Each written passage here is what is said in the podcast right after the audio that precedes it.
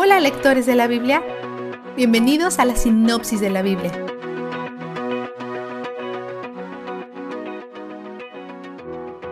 Hoy Job le dice a sus amigos, mi espíritu está roto.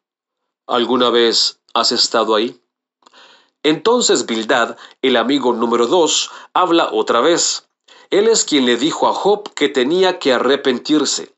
Hoy él está duplicando con recordatorios de que Dios castiga al malvado. Esto es una trampa. No solo significa que el sufrimiento de Job era un castigo por su maldad, sino que si él no cambia sus caminos, más castigos vendrán. Job señala la participación y rescate de Dios en sus problemas.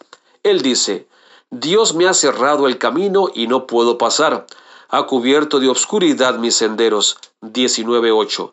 Y aún así también dice, yo sé que mi Redentor vive y que al final triunfará. Este no es solo un deseo, es de hecho profético.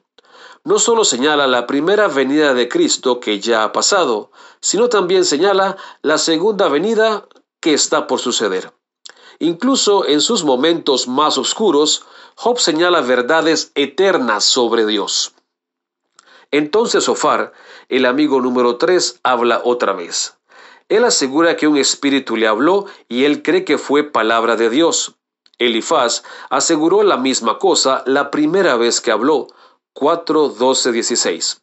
Sofar y Elifaz hacen esto posiblemente para añadir más peso a sus palabras y forzar a Job a escucharlos y cumplir.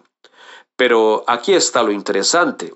Este espíritu o espíritus, referido en el capítulo 4 y en el capítulo 20, nunca se identifica a sí mismo. Las escrituras no nos dicen quién es. Quédate con este pensamiento mientras continuamos leyendo, porque puede que saques algunas conclusiones sobre quién era este espíritu. La última parte del discurso de Sofar hoy refuerza la idea de que él podría estar celoso de Job, porque él acusa a Job de ser codicioso y egoísta. Él dice, porque oprimió al pobre y lo dejó sin nada, y se adueñó de casas que nunca construyó. Su ambición nunca quedó satisfecha, nada quedó a salvo de su codicia. 20, 19, 20.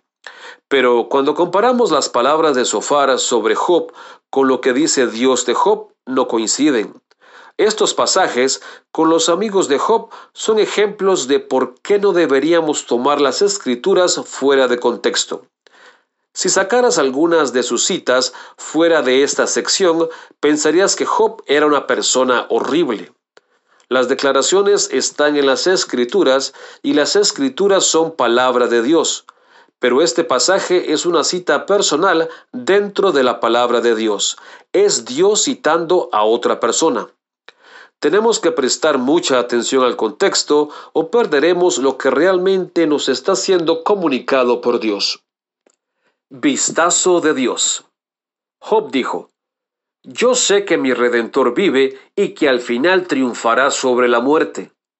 Mucho del carácter de Dios es evidente en este versículo. Primero, vemos la naturaleza de la relación de Dios con Job, incluso en sus peores días.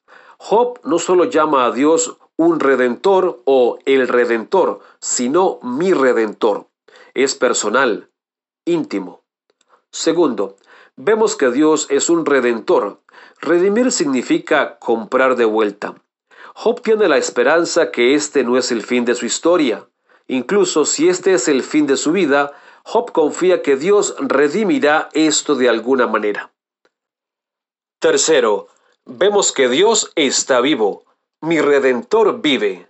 Muchos de los que Job amaba fallecieron, pero no Dios. Él sabe que Dios todavía está con él y que estará por siempre. Al final triunfará sobre la muerte. Almacenando verdad sobre Dios, como lo estamos haciendo mientras leemos, es una forma de asegurarnos de que nuestros pies están en suelo firme cuando las tormentas vengan, porque Él es donde el júbilo está. Hola, quiero asegurarme que estamos en la misma página, literalmente. Hay un montón de planes cronológicos y si estás usando uno diferente al que usamos nosotros, es posible que nos vayamos a perder en algún punto, aunque sea en unos cuantos meses. Asegúrate que estás usando el plan en nuestra página thebiblerecap.com contraseña inicio. O si estás usando la aplicación, fíjate que sea la sinopsis de la Biblia con Tara Lee Cobble. Tiene nuestra imagen en el título. También hay un link en la área de descripción. La sinopsis de la Biblia es presentada a ustedes gracias a B-Group, estudios bíblicos y de discipulado que se reúnen en iglesias y hogares alrededor del mundo cada semana.